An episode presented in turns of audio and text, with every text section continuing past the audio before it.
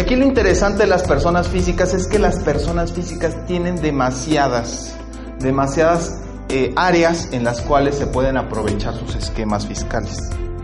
Por eso es interesante el tema de las personas físicas. Si nosotros empezamos a revisar todos en el transcurso del tiempo, todos tenemos algo que ver con una física. Cuando nosotros trabajábamos, cuando nosotros desarrollamos alguna actividad, todos teníamos algo que ver con una física. Y sin embargo, normalmente luego la persona física es la que es con la que más tenemos contacto nosotros, porque todos los contadores en algún momento siempre comenzamos a prestar nuestro servicio como una física, ¿sí o no? Entonces, empiezas a facturar como persona física, empiezas a generar tus deducciones como persona física y empiezas a pagar tus impuestos como una persona física. Lo curioso de todo es que las personas físicas, en la oportunidad que yo he tenido de, impartir algunos eventos sobre personas físicas, se vuelven como el gran desconocido. Sí, todos somos físicas, pero no todos sabemos cuáles son los esquemas en los que podemos tributar o cuáles son los principios básicos que están en el 90 de renta para que podamos adentrar, adentrarnos al universo de las físicas, ¿no? Por eso es muy importante, si ustedes quieren, les vamos a dejar una tarea. Pero no les vamos a dar ningún punto, porque el punto se lo van a poner ustedes solitos.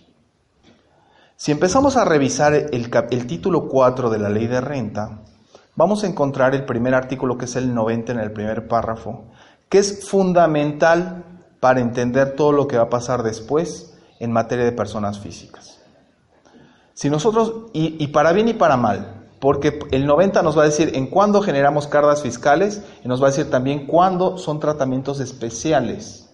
Y los tratamientos especiales tienen que estar bien regulados en la ley de renta, de tal forma que si no están regulados, al tratarse de un tratamiento especial, bueno, pues entonces no hay manera de tributar. ¿Sí? Les voy a dar un tip. Les voy a dar un tip porque pues me dijeron que aquí vamos a tener muchos contadores de éxito en el futuro y justamente lo voy a conectar con el tema que ahorita también tenemos que estar revisando, aparte de la reforma laboral, tenemos que estar revisando justamente el, tema de la miscelánea, ¿no?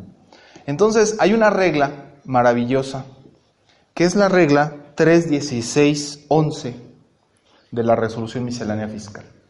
Esta regla es una importante regla, sobre todo cuando nosotros tenemos inversiones en el extranjero.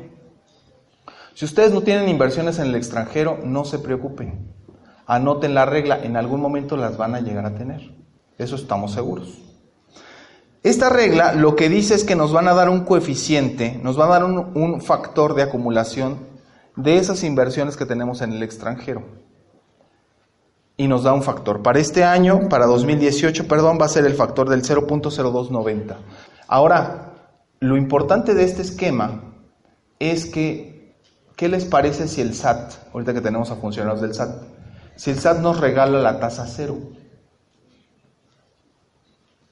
Estaría bien, ¿no? Y se lo agradecemos al SAT.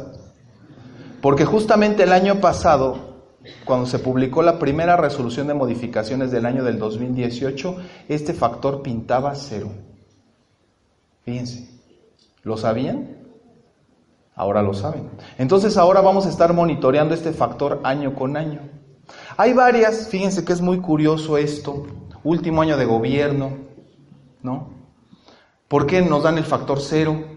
Prácticamente entonces no abre ninguna carga fiscal de esas inversiones que tenemos en el extranjero, ¿no? Sistema financiero, muy importante sistema financiero. Debe ser el del extranjero y sistema financiero, ¿no?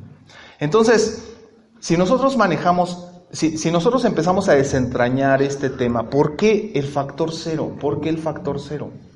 Bueno, fíjense que esto está conectado con un artículo 239 del reglamento de la ley de renta también. Lleven nota de ese artículo 239.